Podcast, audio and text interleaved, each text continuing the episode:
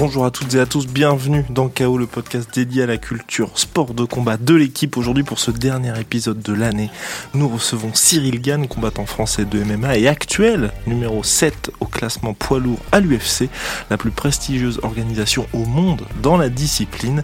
Cyril est avec nous par téléphone. Bonjour Cyril. Eh, bonjour les gars, ça va? Bah, ça va très très bien. Et puis bien évidemment pour cet épisode spécial autour de l'année 2020 en MMA, nos spécialistes sont présents comme toujours. Jérôme Guiaz, journaliste à l'équipe. Bonjour Jérôme. Bonjour Guillaume, bonjour Cyril, bonjour à tous. Et Alessandro Pizzus, également journaliste à l'équipe. Bonjour Sandro. Bonjour Guillaume, bonjour à tous. Donc KO saison 3, épisode 2, c'est parti. Donc on va commencer avec 2020 en MMA et bien évidemment à l'UFC, une année particulière où l'organisation a dû s'adapter au coronavirus. Malgré le Covid et contrairement à beaucoup d'autres sports, l'UFC a su maintenir son calendrier extrêmement dense après un repos forcé entre mi-mars et mi-mai. Les événements ont donc repris entre Las Vegas et la fameuse Fight Island d'Abu Dhabi avec euh, pour les combattants internationaux en particulier. Mais avant de passer à la review, Cyril, toi tu as validé ta victoire euh, lors du plus grand, plus important rendez-vous de ta carrière. Comment est-ce que tu as jugé ta performance de l'UFC 256, donc le 12 décembre dernier? Euh, Comment je l'ai jugé? Ben, Mission accomplie en fait. C'est surtout le sentiment que j'avais d'avoir accompli ma mission. On était parti pour voilà, rentrer avec la victoire. Donc déjà, ça c'est la base, donc satisfait par rapport à ça. Mais autrement, en point de vue euh, puriste, euh, ouais, j'étais content parce qu'au final, comme à mon habitude, j'ai pas pris de coups comme à mon habitude, euh, j'ai quand même mené le combat, que ce soit au niveau des points, etc. Je pense que je l'ai même largement mené. Donc ouais, très satisfait.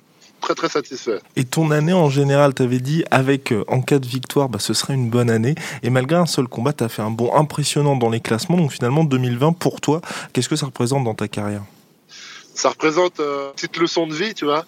Genre se dire qu'il faut toujours rester positif et que à chaque fois, dans les mauvaises nouvelles, dans les machins, il y a il y a forcément un bon truc qui va se dégager de ça. De toute façon, ça peut que être mieux. Hein. Donc ouais, euh, c'est ça la petite leçon un peu de cette année. Et Jérôme, tu voulais intervenir? Ouais, Cyril, je voulais te demander si tu n'avais pas été un petit peu inquiété à un moment donné face à Dos Santos quand il a mis des gros swings avec, euh, avec sa droite. Il, m'a surpris, oui, il m'a surpris une fois sur sa main droite. Donc euh, j'ai essayé de prendre la distance au dernier moment, ce qui fait que son coup est arrivé sur ma nuque. D'accord. Et donc on sait très bien la carotide, euh, ça coupe quand même des choses. Hein. Donc euh, j'ai senti quand même son coup. Mais sinon, ce que j'ai senti avec lui, c'est qu'il a essayé en tout cas de mettre une pression de temps en temps, hein, pas toujours. Des fois, c'est moi qui avançais. Hein. Ah ouais. Mais il a essayé de mettre une pression corporelle et surtout une attitude agressive dans le sens où il me regardait pas forcément dans les yeux, il regardait un peu au sol et comme si à chaque fois il menaçait un coup fort en fait. Tu vois ce que je veux dire? Ouais, C'est pas genre il allait travailler avec des jabs, gestion de distance, etc. Est-ce que c'est pas parce que tu as tu as beaucoup insisté en lui mettant des, des leg kicks, des coups euh, des coups dans les jambes qu'il a commencé à regarder au sol? Parce que c'est dans ton combat face à face à Junior dos Santos, c'est c'est une arme que tu as utilisée assez régulièrement pendant les deux rounds. Est-ce que tu penses que c'est ça qui l'a qui l'a plus gêné qu'autre chose? Je pense que ça l'a gêné, oui. Je pense que ça l'a gêné. C'est certain même. Je suis persuadé de l'avoir gêné avec ça parce qu'il n'avait pas encore trouvé la solution. Il n'avait pas encore trouvé la solution et euh, il n'avait pas envie de trouver forcément une solution euh, tactique. Il avait envie de justement de sauter le pas et de me mettre euh, une très grosse cacahuète.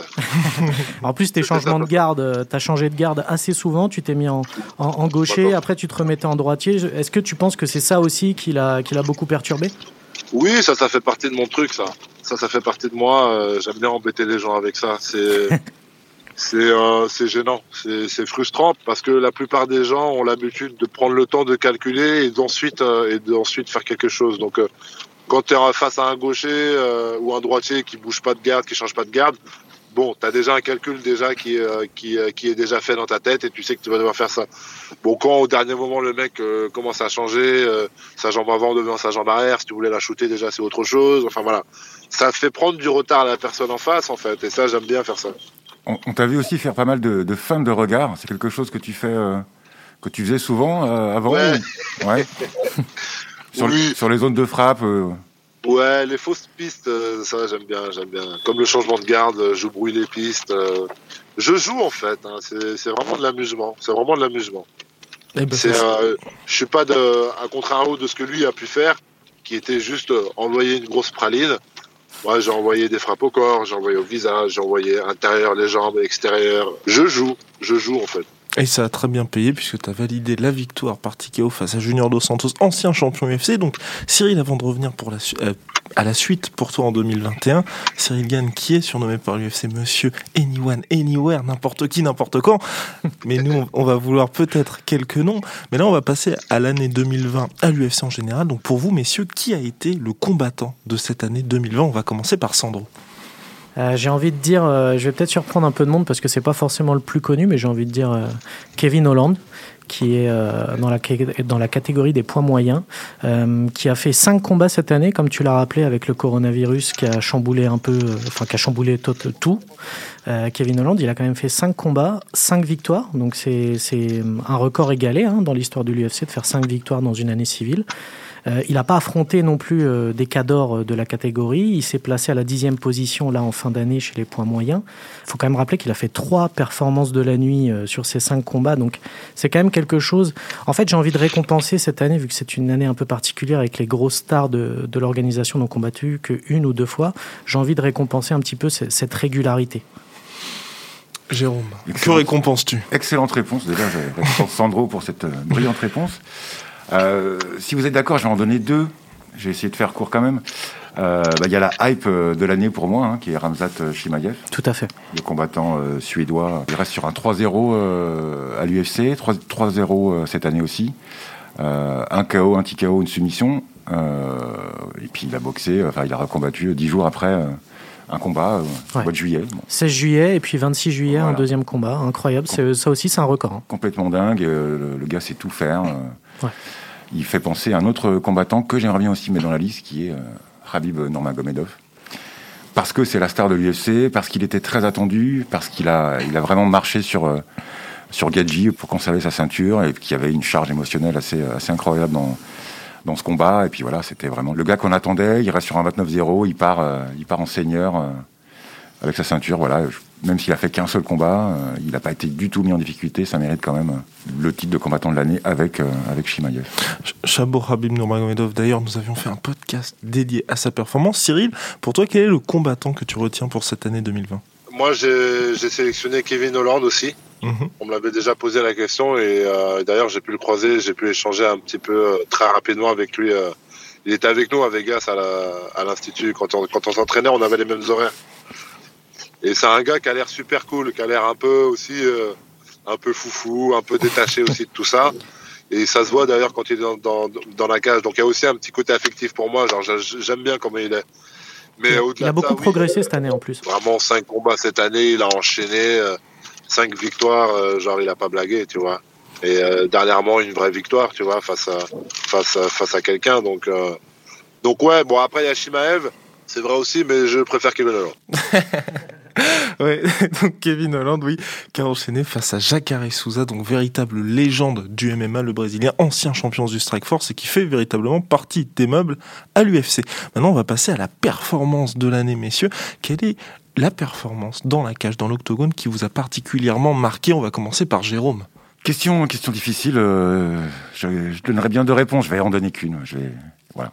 Bah, moi, j'ai beaucoup aimé le, le, retour de Brian Ortega face à Korean Zombie. Euh, après quasiment deux ans sans, sans combattre, il s'est fait euh, recoudre euh, de, partout, le temps que ses, ses, os se ressoudent. Enfin bref, ça a été, ça a été un, long chemin de croix pour lui. Il a refusé aussi quelques combats pour des principes qui, pour moi, étaient plutôt, plutôt intéressants. Et puis voilà, il a fait une, une, démonstration face à son ennemi juré, Korean Zombie, en changeant aussi de, de style. Il s'est beaucoup mieux protégé. Face à Max Holloway, il était vraiment euh, assez décousu, il avait une garde très basse, il a pris, euh, il a pris plein de coups. Là, il a changé, il a varié son jeu, il a envoyé plus les jambes. Euh, meilleur en striking, il n'a pas cherché forcément à aller, aller au sol tout de suite. voilà, pour moi, il a fait une performance admirable. Mon cher Sandro. Eh ben, écoute, j'ai envie de j'ai envie de citer Justin Gagey face à face à Tony Ferguson parce qu'on a assisté à un match, à un combat absolument incroyable de Justin Gagey, une vraie masterclass pour le coup. Euh, c'était même assez violent de voir l'écart entre les deux parce que ça a été, ça a été un combat. On, on l'attendait énormément parce qu'on pensait que ça allait être extrêmement équilibré. Et en fait, ça l'a pas été. Ça a été euh, dans, à sens unique pour Gagey qui a complètement euh, matraqué Tony Ferguson dans tous les sens. Pour moi, dans un sens, c'est une performance exceptionnelle parce qu'on avait dit aussi, et à juste titre, hein, que Tony Ferguson était, un problème dans cette catégorie pour tout le monde. Et en fait, Justin Gagey a, résolu ce problème avec brio en, frappant très très très fort. Euh, Tony Ferguson n'a eu aucune réponse possible dans, ce combat. Il, a pris un, un, une volée de coups, mais c'était presque parfois un petit. On avait presque mal pour lui. On avait envie que ça se termine. Et euh, pour moi, mettre euh, en difficulté comme ça Tony Ferguson, qui est un combattant extrêmement respecté à l'UFC, ça c'était une, une, sacrée performance pour moi. Et donc en dehors de ces noms-là, est-ce que Cyril, toi, il y a une performance qui t'a marqué cette année? Euh, J'avoue, celle de Gadji face à Ferguson, euh, elle a été en plus de ça super plaisante parce qu'on a vu un Gadji euh, plus intelligent, tu vois. Mm -hmm. En fait, ce qui a été impressionnant, c'est la différence de niveau sur ce soir-là. Et comme tu dis, euh, tu as eu carrément de la peine. Et pourtant, Ferguson, c'est un mec qui encaisse les coups, qui adore recevoir des coups, etc. Et c'est ça aussi à la base. On pensait vraiment que ça allait être un vrai problème pour Gadji. Tu vois, on pensait pas que ça allait, on pensait pas du tout que ça allait se passer comme ça en fait. Mmh. Ça a été archi surprenant et, et, à la fin, ouais, carrément, on a eu de la peine pour Ferguson. Quoi. Et j'ai l'impression qu'il n'est qu pas revenu de cette défaite. Mais ben voilà. Ben, je vois qu'il n'y a pas trop d'amour pour Israël et Desania contre Polo Costa, qui, qui, pour moi était une très belle performance. Et en plus, Cyril, toi qui es également un striker, je ouais, m'attendais quand même. Moins, moins, moins, surprenant en fait. Ah, oui. je, je, savais qu'Adesanya allait pouvoir euh, battre euh, Costa parce que Costa, on sait très bien que c'est que des parpaings, que c'est de la puissance, etc. et que, et que comme, comme moi d'ailleurs, quelqu'un qui va m'envoyer des parpaings, mais je vais pouvoir essayer de l'annuler euh, par rapport à mon style de combat, mon fight IQ, etc. C'est très bien que le fight IQ de, de, de Costa, il est pas, il est pas, il est pas immense, tu vois. Et voilà, après, ce mec, il est beau, il est puissant, il est tout ce que tu veux. Mais je savais très bien que Adesanya est, à la limite, tu vois, genre, il aurait, Costa aurait gagné sur un coup, même là, ça m'aurait pas surpris non plus, tu vois. Mm. Mais là, la surprise que Gadji a mis euh, face à Ferguson, c'était, c'était vraiment, ça m'a scotché, moi, vraiment. Oui, il y avait ce côté outsider. Alors, et justement, une autre performance pour le coup un peu surprenante, c'est euh, Blachowicz face à, face à Reyes, qui n'était pas forcément, euh, forcément attendu. Et là, il a donné euh, une démonstration d'intelligence de, de, combat et, de, et un peu de guerre aussi. Même s'il si, faut le dire, hein, Jérôme savait qu'il allait avoir une domination polonaise. Il nous l'avait dit quelques semaines après l'événement. Donc écoutez toujours Jérôme. Bien, messieurs. Voir, voir avant. Ouais, voir avant. C'est bien avant, même. Maintenant, on va passer donc au chaos de l'année. Et je pense que là, il n'y en a qu'un, finalement, messieurs. Donc, il qui s'y colle Il y en a qu'un, ouais. Alors, Sandro bon, Je pense qu'on peut dire euh, Buckley. Et Joaquin, oui. bien et sûr. Joaquin Coup de pied retourné, euh, incroyable. Incroyable. Qui, bah, qui... C'était l'un des grands moments de l'année. Hein. Le coup de pied retourné, c'était quelque chose de presque jamais vu. Mm qui était totalement soudain. Même quand on voit le ralenti, on est encore scotché par la, par la vitesse d'exécution hein, de Joachim Buckley. C'était absolument euh, incroyable, façon, magnifique. Façon un peu Anthony Pettis. Euh, mm -hmm. C'est vrai. Dans la façon de Il y a un style, ouais. Tu voulais ajouter quelque chose, Cyril, sur le chaos? Euh, ben moi j'étais dans les loges, j'étais en train de, de enfin, d'échauffer Alan. Eh oui. Et on était, on était sur place et, et ouais ouais ouais, ça nous a scotché. Ça nous a vraiment scotché, surtout que Surtout que j'avais confiance en ce petit gars en face. Il était très apaisé, il était euh, voilà très solide aussi, tu vois. Et euh, je le voyais gagner, tu vois, et ça m'a fait, fait, un petit peu mal au cœur du coup de le voir euh, prendre un sale, de le voir euh, voilà sur un highlight toute sa vie. il va se manger ça tout le temps, tout le temps, c'est relou. et donc l'adversaire de Joaquin Buckley, c'était Impa Kassangane. Pour rappel, donc Alan, coéquipier de Cyril Gann, Alan Bondo, Bodo, combattant français signé à l'UFC cette année. Donc on va passer maintenant, messieurs, au combat de l'année, la guerre de l'année, parce que bien évidemment l'UFC, ce sont des combats, ce sont des duels âpres et de temps en temps extrêmement disputés. Et là, il y a des combattantes qui ont surtout marqué l'année pour Jérôme Guias. Ouais, il y a un combat qui était absolument, absolument dingue. C'était euh, Zangveli contre Johanna Jedrzejczyk. Euh, C'était une guerre pendant cinq rounds. Alors même si c'est pas allé une seule fois au sol, voilà, c'est juste peut-être le, le, seul truc qui manque à ce combat, mais c'était une guerre sans merci, très très serrée.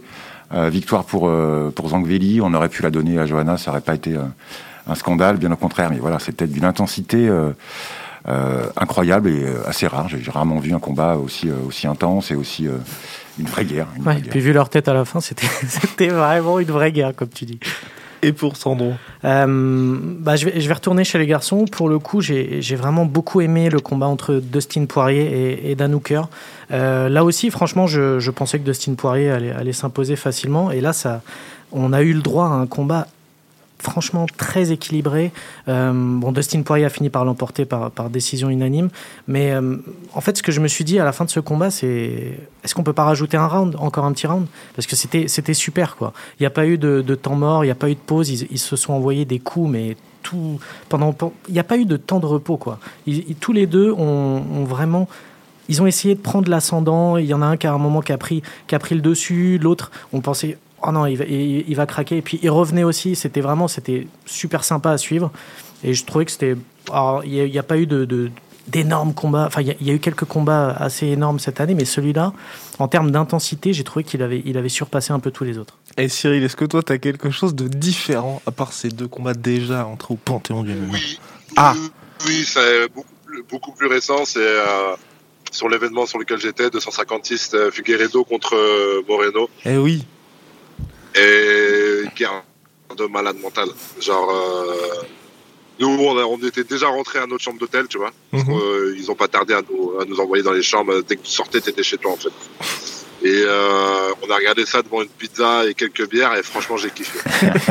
j'ai vraiment kiffé, genre, pff, guerre de malade guerre de malade et puis puis ça puis, puis voilà. En gros match nul en fait hein, pour moi, match nul. -hmm. et voilà le champion reste le champion en gros tu vois. Bon même l'ont mis gagnant pour moi il y avait un vrai match nul. Et c'était vraiment euh, les gars allaient chercher dans les ressources à chaque fois quoi. Mais comme les plus grosses guerres qu'on voit à chaque fois comme les combats que vous avez cités hein, -hmm. le truc s'arrête pas ça, ça ça va au bout des cinq rounds. Et puis quand on a un qui baisse l'autre il monte. Quand l'autre il a monté c'est à l'autre de monter. Enfin ça n'arrête pas en fait. Et ça on... n'arrête pas. et en plus ah, magnifique ouais. Et oui, et puis, et puis le contexte du, du, combat était complètement fou puisque les deux hommes avaient déjà combattu à l'UFC 255 21 jours avant. Figueredo était à l'hôpital la veille du combat, n'a pas pu dormir jusqu'à oui. 3 heures du matin. Enfin, complètement dingue. Ouais, ouais, ouais, ouais, ouais. Et donc, et donc maintenant, messieurs, on va passer à la dernière question sur cette année 2020. Est-ce que vous avez eu un regret ou quelque chose qui vous a un petit peu déçu par rapport à cette année? On va commencer par Sandro. Bah, vu ce que j'ai dit sur Ferguson, je pense que ça t'étonnera pas que je dise euh, Tony Ferguson. Je pense que le regret a un nom, il s'appelle Tony Ferguson.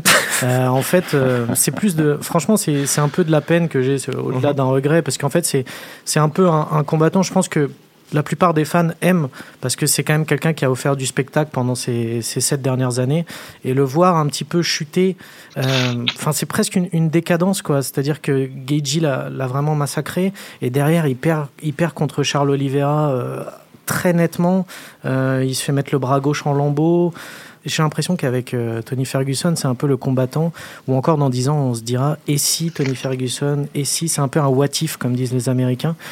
Et en fait, je trouve que c'est dommage de rester sur, sur cette image-là parce que c'est un combattant qui avait, qui avait une, une, série de victoires hallucinantes. On pensait que c'était un peu l'homme qui pouvait faire tomber euh, Khabib. Et en fait, bah, au final, il va, il va probablement finir. Enfin, déjà, ça commence. quoi. Il est déjà à deux défaites de, consécutives, assez nettes. On a l'impression qu'il est en train de chuter totalement. quoi. C'est une chute sans fin. quoi.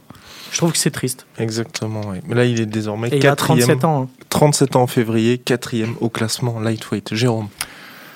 Ouais, un regret, c'est euh, bah, un peu le traitement de, de l'UFC vis-à-vis de Francis Ngannou, qui est dans le starting block pour euh, avoir une nouvelle chance pour le titre et euh, qui, ne, qui, ne, vient pas alors qu'il la mérite, qu'il la mérite amplement, à mon sens. Euh, il a combattu qu'une seule fois cette année, ça a duré 20 secondes. Euh, c'est pas faute de, de vouloir combattre, hein, mais c'est que contre Rosenstruck, ouais. contre Rosenstruck, on lui donne pas de combat ou alors on, les combattants refusent de l'affronter. C'est compliqué, c'est un petit regret. Et l'autre regret, c'est John Jones voilà, qui fait pas un, un, combat incroyable cette année, mais qui garde sa ceinture, et puis surtout qui, euh, qui, qui, a pété un câble avec cette recherche du, du GOAT à tout prix après la victoire de Khabib. Il a essayé de se justifier partout que c'était lui le, le seul vrai GOAT, qu'il avait défendu 15 fois sa ceinture et, et pas trois. Et, et voilà, je, je voilà, j'ai du mal à, à comprendre le, cette pression et ce délire dans, dans lequel il est rentré, alors que on, tout le monde sait, on a, autour de cette table, on en oui. parle assez souvent. Et vous savez ce que je pense de ses qualités euh, d'athlète, mais voilà, je... c'est un regret de, de, le voir euh, perdre du temps, de l'énergie avec ça. Ah là là. Et, et, toi alors Cyril, même si tu termines l'année donc septième mondial après une super performance, est-ce qu'il y aurait quelque chose que tu aurais, enfin des choses que tu aurais aimé accomplir un petit peu en plus sur cette année 2020 Oui, alors pour ma part, si euh, je regarde, euh, si je regarde pour moi, le regret, ben, c'est de ne pas avoir évolué. En fait, je me dis bon voilà. euh, après, pour autant, je suis pas dans le rush. Hein, je suis pas du tout dans le rush. Et moi, ma carrière avance déjà assez vite comme ça, malgré cette année, on va dire creuse, euh, pas tant que ça finalement. Mm. Mais euh, c'est vrai que je fais trois combats en cinq mois euh, 2019, fin d'année 2019. Ah, je me dis euh, 2021, euh, 2020, ça va aller, ça va charbonner et tout, et puis je fais rien jusqu'à la fin d'année, jusqu'à décembre. Donc ouais, le petit regret, il est là de me dire, euh, je sais pas où ce que j'en serais aujourd'hui si j'avais fait quatre combats cette année, quoi. Hmm. Ça n'a pas été dur à l'entraînement de, de se remotiver parfois parce que tu as eu des annulations de combat. Ça n'a pas été compliqué de se remettre dedans? Ça va, ça n'a pas été aussi compliqué qu'on qu'on pourrait le penser. C'est-à-dire que oui, ça a été compliqué parce qu'à chaque fois, en fait, c'était des annulations et c'était des annulations. Ben, on, on- on te dit, bouge pas, on, on le repousse de 3 à 4 semaines, t'inqui- t'inquiète. Et à chaque fois, c'est ça en fait. On le Hmm. repousse de 3 à 4 semaines, 3 4 semaines. Donc au final, tu peux pas vraiment détacher. Tu peux pas partir en vacances. Tu peux pas, tu vois ce que je veux dire? Ouais. Donc euh, ça te fait une année, euh, mine de rien, quand même soutenue mentalement, et etc., etc. Et puis, et puis je me prends quand même, euh, tu vois, genre notamment pour Abu Dhabi, je me prends quand même la pression du combat, etc. Et au final, qu'il n'y a rien derrière et tout, tu vois, deux trois jours, ça s'annule. Donc ouais, pas facile, pas facile, mais franchement, je te le dis, je l'ai vraiment bien géré. Je l'ai pas mal vécu. Tu Hmm. me demandes si je l'ai mal vécu, je te dirais non, je l'ai pas mal vécu. Et donc finalement l'année se termine bien. Numéro 7 mondial Ouais, pour plus. Cyril. Et puis c'est vrai, comme tu dis, tu vas pas rusher encore plus parce que tu as commencé en 2018, signé à l'UFC en août 2019. Et puis là, déjà 4 combats dans l'organisation. Et le futur est extrêmement prometteur parce que là, on va s'intéresser à 2021, messieurs. Donc après cette année particulièrement étrange pour le sport professionnel, pour nos vies même en général, 2020 s'annonce chargé, extrêmement 2021. dense. 2021, pardon. En, en MMA, en France comme à l'étranger.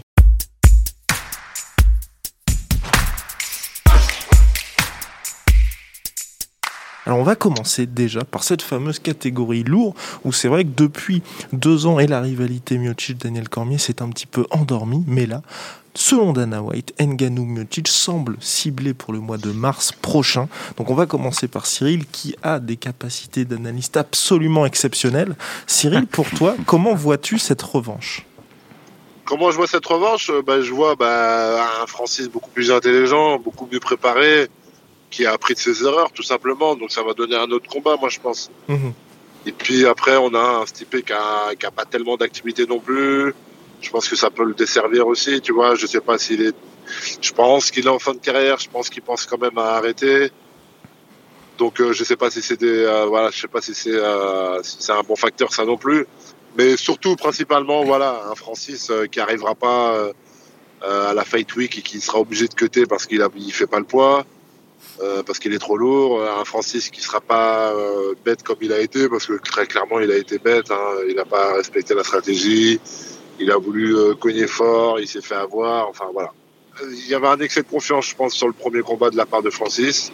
Et je pense qu'aujourd'hui, il a appris, il a mûri, et je pense qu'on aura un Francis euh, beaucoup plus posé, plus calme, et qui va construire quelque chose euh, plutôt que de plutôt que de sauter et de, et de brasser le vent comme il a pu faire un peu euh, sur le premier combat, tu vois.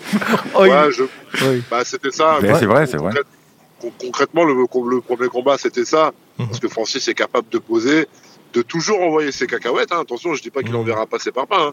Ça, c'est son game. Mais euh, de manière plus intelligente. Là, il a vraiment, il avait vraiment, voilà, il a sauté, brassé le vent, aucun appui, aucun cadrage, euh, voilà. En manque euh, d'oxygène parce que il faisait pas le poids, parce qu'il est arrivé, il a du côté, de la fatigue, puis c'est synchrone, hein. Mhm. Donc euh, voilà, ça c'est pas négligeable. Donc ouais, je pense que je pense que Francis va prendre la ceinture.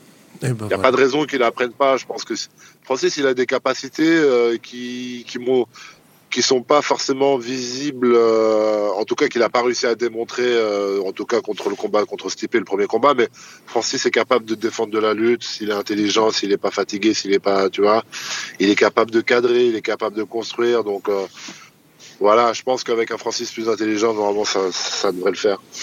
Eh ben voilà, Jérôme, tu voulais ajouter quelque chose ou... Bah, une très belle analyse, non Oui. Si le combat se fait, effectivement, Francis devrait, en toute logique, euh, prendre la ceinture à Miocic, sauf si quelqu'un lui passe devant, avant, euh, Jones par exemple. Mais bon, dans l'optique où Francis prend la ceinture, après la question c'est qui pour aller lui prendre. Et eh oui.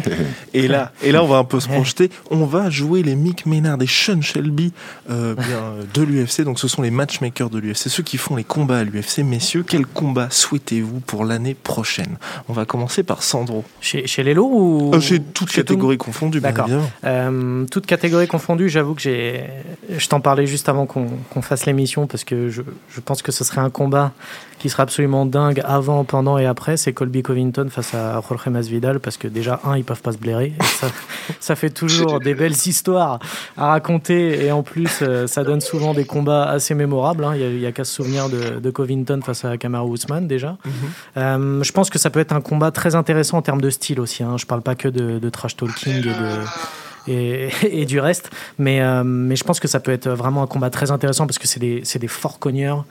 Euh, c'est des combattants qui sont assez intelligents aussi, euh, qui arrivent à appliquer des, des game plans quand ils, sont, quand ils sont bien préparés, surtout Masvidal, parce que Covington, c'est quand même une, une, machine bien rodée. Donc ouais, ça c'est un, combat que j'aimerais j'aimerais beaucoup voir parce que je pense qu'il ferait il ferait euh, il, attirerait beaucoup de monde parce que c'est ces deux combattants qui font beaucoup de bruit. Que, on sait que Masvidal, c'était un peu le combattant le, le plus hypé de, de, de, ces derniers mois, euh, avant cette année 2020 un peu chaotique. Donc, euh, donc ouais, j'aimerais, j'aimerais beaucoup voir ce combat. Et nous tous d'ailleurs, Jérôme. Ouais, bah, sur les lourds, euh, voilà, j'ai envie de voir Francis effectivement pour la ceinture et Jones. Hey, chez et les Jones, lourds. franchement. Voilà.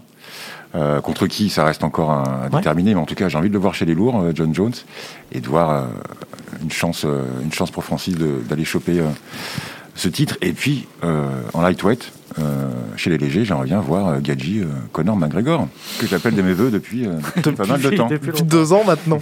Sandro, tu avais quelque chose à ajouter Ouais, je voulais juste demander à Cyril, euh, Eh vu oui. qu'on parlait de, de John Jones, euh, évidemment, je ne sais pas trop comment te poser la question, parce que je vais pas te dire, est-ce que tu aimerais affronter John Jones Parce que je pense que tu vas me dire, bah oui, évidemment. Mais est-ce que toi, c'est un, est-ce que c'est un combat que tu aimerais, bah, que t'aimerais faire quoi Si on te le propose, tu l'acceptes de suite, euh, Cyril? Oui, il n'y a pas de raison de ne pas accepter un combat déjà pour ma part. hein. Moi, je suis dans l'optique à Anyone Anywhere et c'est vraiment sincère. Je suis pas là pour refuser des combats. Je suis un jeune, j'arrive. euh, personnellement, j'arrive en tant qu'outsider en plus. Mentalement, en tout cas, même si par exemple par rapport à, tu vois, les cotes quand tu reprends le, le combat de 256 contre Junior de Santos, j'arrive archi favori. Mais moi, dans ma tête, c'est que des chiffres. J'arrive en tant qu'outsider. Le mec, il est là depuis des années sur le circuit. Euh, c'est moi qui ai tout approuvé. Et je pense que j'aurai toujours ce sentiment-là par rapport aux gars qui sont devant moi, parce que c'est des mecs qui ont, qui ont plus d'expérience, c'est tous des mecs qui étaient là avant moi, euh, tu vois ce que je veux dire? Ouais. Donc ouais, de, demain, j'ai aucune raison de refuser John Jones, en plus avec grosse hype, gros machin. Enfin voilà quoi, la question est vite répondue. Et donc maintenant, on va se Euh, livrer, messieurs, au jeu des pronostics. Et on va commencer par Cyril, tiens, parce que peut-être qu'il aura une différence et une réponse différente de la nôtre. Qui sera champion lightweight, selon toi, Cyril, à la fin de l'année 2021 Euh, y a qui là? Parce que je connais pas bien les- le roster. Ah bah, y a- euh, mais il y a Connor, il y a Habib, qui est officiellement à la retraite pour le moment, Tony Ferguson, Charles gars, Oliveira, voilà. Ferguson, il y a Gadji, il y a qui d'autre derrière? McGregor, Poirier. Poirier, Dan Hooker, par Poirier aussi, ouais. Au vu des derniers, euh, des derniers combats des gars là, tous, euh, je dirais Gadji. Mais après Gadji, il, y a moyen de se faire, de se faire, de, de, de, de, de- de se faire avoir par Connor en fait. Mm. Je, dirais Gadji par rapport à, au reste des gars, mais j'ai l'impression que Gadji face à Connor, euh, Connor il peut embêter Gadji avec euh, la longe, etc. Euh, je vois pas trop Gadji euh, dans sa lutte et tout. Euh, tu vois, je je le vois pas sortir non plus une lutte à la Khabib pour embêter Connor. Donc je sais pas trop en vrai, je, sais pas trop. Je dirais Gadji quand même parce que je préfère le personnage. De toute façon, on va suivre ça avec attention les prochaines semaines. Et puis, j'annonce déjà, je ne devrais peut-être pas, mais un podcast dédié au retour de Conor McGregor. Mon cher Jérôme, alors maintenant, pour toi, qui, qui sera champion de cette catégorie des moins 70 Je suis kilos? complètement d'accord avec l'analyse de, de Cyril. Euh, et je partage même le, son point de vue final parce que moi aussi je préfère la personnalité de Gadji. Ce qui m'inquiète au début, avant le combat face à Khabib, j'aurais dit Gadji euh, plie McGregor euh, sans trop de problèmes. Maintenant, j'en suis plus aussi convaincu. Il m'a beaucoup déçu Gadji face à face à Khabib, notamment au niveau de la lutte qui a été euh, inexistante, alors que le, gars est plutôt un lutteur de formation, on va dire. Donc là, et en plus, je pense qu'il a, il a dû mal digérer. Je ne crois pas qu'il ait encore digéré cette défaite. Euh, après, c'est est un peu, un peu foufou et il peut très bien passer à autre chose euh, rapidement, mais je, ne suis pas sûr. Je pense que ça va le marquer. Et face à un Connor qui aura peut-être un ou deux combats avant, euh, notamment face à Poirier, puis peut-être un autre avant Gadji, peut, ou peut-être pas. Voilà, je pense que Connor effectivement peut embêter pas mal Gadji, même si si Gadji est aussi intelligent que face à Ferguson, qu'il envoie les low kicks, qu'il tourne bien, etc. Il a quand même des chances de s'imposer. Donc ouais, je pense qu'à la fin de l'année, bah, ça sera l'un ou l'autre. Sandro? je suis, d'accord avec l'analyse de, de, Jérôme et Cyril, mais j'ai quand, même, quand même envie de dire euh, Conor McGregor, euh, juste, pour, euh, juste pour changer, on va dire aussi, même si franchement tous les arguments pour Geji sont. Je, suis totalement d'accord avec ça. juste pour Charles Oliveira, je, trouve que même s'il est troisième dans cette catégorie, je suis pas sûr qu'il soit du, calibre champion encore, même s'il a fait des, des, belles performances récemment. Mais bon, Conor McGregor, on le connaît, on sait qu'il peut mettre KO n'importe qui et que ça sera comme ça jusqu'à la fin. Je pense franchement que comme il n'y a plus Khabib pour l'instant, euh, je pense en fait que là le, boulevard est ouvert pour lui. Euh, il a déjà, tu, tu, vois, par exemple, Dustin, tu, tu parlais de, de Geiji qui, en disant qu'il s'était pas remis de sa défaite face à, face à Khabib. Bah, je pense que c'est pareil pour euh, Dustin Poirier, par exemple. J'ai l'impression qu'en fait, ils seront plus les mêmes. Et du coup McGregor bah, il y a beaucoup d'eau euh, qui ont coulé sous les ponts depuis sa, depuis, depuis sa défaite euh, face à Khabib et justement avec un peu ce, cet élan nouveau et l'absence de son de, de, sa bête noire je pense qu'en fait il va, il, va, il va réussir à reconquérir on va dire euh, ce trône qu'il avait perdu il y a, il y a quelques années et bah, début de reconquête le 23 janvier prochain contre Dustin Poirier à l'UFC 257 Cyril maintenant je sais que tu ne veux jamais être spécifique sur la suite pour toi mais est-ce qu'il y a des choses en particulier des adversaires que tu aimerais avoir, monter dans les classements, ou quel va être plutôt ton objectif pour l'année 2021 ben moi, j'aimerais bien me faire plaisir, sortir des noms, j'aimerais bien machin, mais ce serait mentir. Et moi, je mens jamais, je suis sincère. j'ai personne en particulier que j'ai envie de combattre. Encore une fois, ces mecs-là, ces mecs-là, je vais tous les accepter parce que je me sens outsider par rapport à ces mecs-là et j'ai pas à choisir. Et comme je dis, ma carrière, elle était déjà assez vite comme ça pour. Je pense que le mec qui choisit, c'est parce qu'il a envie de, il a, soit il a une stratégie de carrière et qu'il a envie de, de grow up rapidement, ou c'est son management qui lui dit de dire de sortir des noms, machin, machin. Et moi, sincèrement, sincèrement, j'ai pas, pas de nom à sortir. C'est petit, je vais combattre tout le monde et basta, les gars. et, est-ce qu'il y a par contre euh, une date de retour que tu souhaiterais en particulier?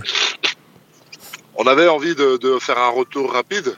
Mhm. Euh, d'ailleurs, c'était mon management qui avait envie que je fasse, que je surfe un peu sur la vague, tu vois, mhm. et que je combatte rapidement sur les événements d'Abu Dhabi, tu vois, ça m'aurait fait recombattre rapidement et tout. Mais finalement, il n'y avait pas de disponibilité. Euh, tu sais, comme il n'y a plus beaucoup de monde devant moi, les mecs ils sont bookés, les mecs ils sont un peu blessés ou pas prêts. Il n'y avait rien pour me booker tout simplement. Donc euh, je pense que ça va repousser à mars, je pense, ou plus tôt, je pense. Donc voilà, pour l'instant, repos bah, forcé pour Cyril. Oui, c'est pas loin. C'est pas, loin, cela dit. C'est vrai que c'est pas si loin. Et puis mars, il y aura bien évidemment un pay-per-view là où, pour l'instant, c'est vrai que bah, le pay-per-view de mars, ce serait Stipe Miocic contre Francis Ngannou. Donc on voit déjà pour l'UFC euh, un chemin qui se précise pour notre cher Cyril Gann. Messieurs, est-ce que voir Cyril dans un combat pour le titre dès l'année prochaine, est-ce que c'est possible finalement? c'est une, une, bonne question. Euh, oui, c'est possible si effectivement euh, Cyril enchaîne euh, tous les 2-3 mois, ce qui est tout à fait envisageable. je pense que s'il fait 3 combats dans l'année et qu'il gagne les deux premiers, c'est tout à fait plausible. Toi, Cyril, tu disais justement pas rusher, mais est-ce que le fait d'être dans un combat pour le titre dès, l'année prochaine, est-ce que pour toi ce serait peut-être justement un petit peu rushé comme l'UFC a pu le faire avec des pépites qu'ils ont eu par le passé Je pense notamment à Darren Till ou, à Francis par exemple, qui avait eu, c'est vrai, une très grosse année 2018, mais 2017, euh, mais c'est vrai, on peut se dire que l'UFC avait un peu précipité les choses pour lui. Ouais. Ben, euh, bah, pour le coup, c'est des opportunités. Euh, si j'ai pas de blessure, si j'ai pas de machin, et comme on dit tous les trois mois, c'est un rythme. ouais, c'est pas, c'est un peu du rush. Euh, mais en tout cas, ouais, tout est possible. Euh, maintenant, on est on est plus très loin et euh, et tout dépendra de la fréquence de mes combats pour euh, pour ce fameux title shot. Mais ouais, effectivement, si si je fais un combat en mars, que je fais un combat en août, que j'en refais un en octobre, voilà, les choses peuvent aller vite en fait. Ouais. Ça, ça, dépendra aussi beaucoup de ce que veut faire l'UFC avec cette catégorie. C'est toujours une catégorie assez assez lente entre guillemets. La... Oui, alors oui, il y a aussi ce facteur-là. Il y a aussi le facteur UFC, de la, le staff de l'UFC. Mm. Est-ce qu'ils ont envie de me donner cette chance-là ou pas? Et je pense que oui. Et il y a aussi le facteur, ben, les gars en haut, euh, s'ils veulent pas combattre pour la ceinture, euh, moi, euh, tu vois ce que je veux dire? Tout à fait, ouais. C'est compliqué, c'est compliqué aussi. quoi. Donc ouais, il y a, il y a tous ces facteurs-là. Mais Cyril sera prêt et maintenant on va parler pour les Français en général. Et là aussi, Cyril, on a besoin de toi finalement. Il y a eu quelques gros coups d'éclat cette année quand même. Pour vous, messieurs, qui va être le prochain à l'UFC Et si on va commencer par toi, Cyril, est-ce qu'au Fa- Factory, au MMA Factory, donc la salle où tu- dans laquelle tu t'entraînes, dirigée par Fernand Lopez, est-ce qu'il y a un, un nom avec lequel les gens doivent commencer à se familiariser pour l'année prochaine? Oui, bah, il est déjà au sein de l'UFC. Ah, bah, C'est- C'est Nassourdine Imavov, si je dois citer quelqu'un qui est déjà à l'UFC, Mhm. parce que les gens n'ont pas encore une grosse attention sur lui, parce qu'il vient de faire son premier combat. Mais je pense qu'il peut choquer les gens. Je pense qu'il peut choquer les gens, et j'espère justement qu'il choquera les gens. J'espère que tout se passera bien pour lui, bien évidemment. Euh, parce qu'il, et puis ça depuis le début, hein, on a toujours su qu'il avait un potentiel euh, énorme, tu vois. Mhm. Et on a toujours su qu'il avait un potentiel énorme. Après, pour quelqu'un qui est quelqu'un qui est dans mon gym, qui n'est pas encore sur les grosses organisations, etc., je donnerais le nom de, de Ahmed Salamov, avec qui on s'entraîne, avec qui euh, c'est un Tchétchène qui qui nous aide euh, énormément sur sur les sur les phases de lutte, sur les C'est un poids lourd non Poids moyen. Poids moyen il, ouais, poids moyen. Il combattra à 84 kilos, je pense. D'accord. Donc euh, tous les jours, il est en, aux, vers 90, 92 kilos, tu vois. D'accord. Et euh, je pense qu'il peut faire du sale aussi. Je pense que, je pense, je pense que voilà, le profil de Shimaev, euh, je pense que ça peut être un, un mélange de Shimaev et de, et de Khabib hein, en fait. Hein. Euh, Finalement, c'est un peu le même style, hein, tu vois ce que je veux dire. C'est un mec, euh, c'est un poison quoi. C'est le mec euh, s'il t'accroche et que t'as pas et que t'as pas l'habitude de. Nous on a l'habitude, donc on peut essayer de voilà, de- on a on a ses points faibles, etc. Mais quand tu les as pas, c'est compliqué. C'est compliqué. Bah Très compliqué. Et Ahmed qui commence tout juste en MMA puisqu'il présente seulement pour l'instant un seul combat pro, je crois, pour un bilan de 1-0. Messieurs, est-ce que vous avez des Français, vous, qui, qui sont aux portes de l'UFC pour vous? Jérôme? Allez, Jérôme. Alors, allons-y. C'est difficile. euh, L'UFC va sans doute signer des Français cette année parce que l'UFC va peut-être venir dès 2021 en France faire un événement. Peut-être que, comme par le passé, on va signer trop vite certains Français qui n'ont peut-être pas leur place à l'UFC. Je vais pas donner de nom. Donc du coup, euh, je sais pas. Après, il y a, on, attend euh, Mansour Barnaoui depuis euh, depuis très longtemps maintenant à l'UFC. Euh, Mansour Barnaoui qui est d'ailleurs tunisien, mais bon, bref, on peut, il se considère lui-même comme français, donc je, je le mets dedans. Voilà. Après, on a une pépite qui est au KSW, mais Eh qui, oui. a, qui a prolongé, qui s'appelle Saladin Parnasse, euh, qui peut-être signera un jour à l'UFC, en tout cas pas cette année, Qui est champion, hein, poids plume. hein, qui est champion euh, KSW. featherweight absolument. Qui a été KSW. promu champion, oui. Ouais, qui a été promu parce que Gamrot Oui. est parti à l'UFC justement et qui défend sa ceinture là, euh, du coup le 30 janvier, Janvier Si prochain. je ne m'abuse, ouais. Mais bon voilà, pour moi c'est les deux noms qui sortent du lot, mais c'est déjà des combattants aguerris, euh, bien en- bien implantés. J'ai pas de nom vraiment à, à vous donner là sur des, des, euh, des jeunes prospects français qui pourraient signer dès cette année. Ça me paraît, euh, me paraît compliqué, mais bon, il y a sans doute y en avoir un qui va sortir du chapeau. Sandro Ah, Là, pour le coup, c'est pas c'est pas vraiment un prospect parce qu'il a une certaine expérience, mais je pense qu'on peut quand même parler de, de Morgan Charrière Mhm. parce que euh, finalement, euh, alors je dis, tu vois, ta question c'était euh, quel Français va rejoindre l'UFC euh, assez vite? Je pense qu'en en gros, évidemment, Saladin Parnasse c'était euh, c'était la réponse adéquate, mais bon, comme il a prolongé, ça sera pas tout de suite. Mais Morgan Charrière, qui est lui aussi hein, un poids plume, champion du du Cage Warriors en Angleterre. Donc oui, c'est un, un combattant en plus qui a, qui a- qui a de l'expérience, qui a quand même un sacré nombre de combats à son actif. Donc oui, si, en plus il a fait plutôt une année très correcte avec, des- avec que des victoires. Donc, donc oui, si, euh, si on devait parier un peu sur le prochain Français qui pourrait rejoindre euh, les rangs de l'UFC, je parierais plutôt sur euh, Morgan Charrière. Exactement. et qui- Et peut-être un retour de Taylor, Ah oui, aussi. pourquoi ouais. pas, ça serait une bonne nouvelle pour lui et puis pour le Taylor Lapidus. Et maintenant, clair. et maintenant, on va voir donc également Taylor Lapus, membre du MMA Factory. Maintenant, Jérôme. Alors, pour avoir pour une petite idée, les Américains ont Ariel Elwani, nous en France, nous avons Jérôme Guillas. Jérôme, on a besoin de tes informations pour l'UFC Paris. Parce que c'est vrai que là, tout le monde attend ça avec la plus grande impatience. Ça devait être à la base pour 2020, le coronavirus est passé par là. Et là, on se demande, avec les, la montée dans les classements de Cyril Gann, avec Francine Hénou qui est aux portes du title shot, avec tous les prospects, tous les talents français qui là, mine de rien, sont en train de monter. quand est-ce que nous allons avoir ce fameux UFC Paris? Alors Guillaume, on a aussi la chance de t'avoir en France. et C'est surtout ça que je, je voulais préciser. Je voulais commencer par ça. Voilà. Tu es le Ariel Elouani français. Euh, L'UFC à Paris, ça va être compliqué. Alors on pourrait partir sur euh, peut-être le printemps qui arrive. hein. Ça me paraît, euh, ça va me paraître un peu difficile de le faire en raison de la situation sanitaire qui évolue euh, de jour en jour, comme vous le savez. Après, c'est pas la date préférée de l'UFC depuis des années. À chaque fois, quand ils envisagent de, de Bercy, c'est plutôt à l'automne. Donc on aurait une possibilité ou au printemps ou à l'automne. Je pencherais plutôt pour l'automne. Fin d'année, non, parce que c'est plutôt pour les États-Unis. Pour euh, voilà, ça marche mieux. C'est des gros, euh, des gros shows avec pas mal de pay-per-view pour les pour les fêtes, tout ça. Je partirais bien sur l'automne si on n'a pas de si pas de problème avec euh, avec le Covid. Encore une fois, et si le Bellator n'a pas déjà booké la salle, comme l'année dernière. Et oui. Et pour toi, Cyril, alors est-ce que, bah évidemment, j'imagine que combattre à Paris serait énorme pour toi, surtout pour l'UFC, mais est-ce qu'il y a quelque chose en particulier qui ferait que cet événement serait extraordinaire, une chose à part pour toi? Quelque chose en particulier à part le fait que. Ah non, c'est tout simplement le fait. euh, bah, déjà, premier événement UFC à Paris, déjà, ça, c'est particulier. C'est déjà très très particulier. Et, euh, et le fait de moi y participer, c'est encore plus particulier. Devant mes fans, euh, devant ma famille, mes amis, etc. euh, Ça sera un vrai délire. Et puis, comme tu dis, euh, pour ma carrière et tout, euh, ce sera aussi ouf, tu vois. Donc non, il y a que il y a que du positif. Il y aurait que du positif. Et pas que pour moi d'ailleurs, pour tous les combattants français, pour voilà, pour, pour tout l'écosystème du MMA en France en vrai de vrai. Et ben voilà, là. Donc j'ai hâte. Mais nous avons tous hâte. tout ça, Et bien voilà, messieurs, KO c'est déjà terminé Oh en tout cas. Ah Mais on se retrouve très très vite. En tout cas, Cyril, merci infiniment pour ta disponibilité, Merci, Cyril. pour les Merci, Cyril. plaisir, pour ta participation. Le podcast est disponible sur toutes les plateformes habituelles de, bah, de téléchargement et de podcast, mais aussi sur le site l'équipe.fr. On se retrouve très très vite. Excellente fête de fin d'année. À la prochaine, messieurs. Très bonne fête à tous. Ciao. Ciao les Ciao. gars.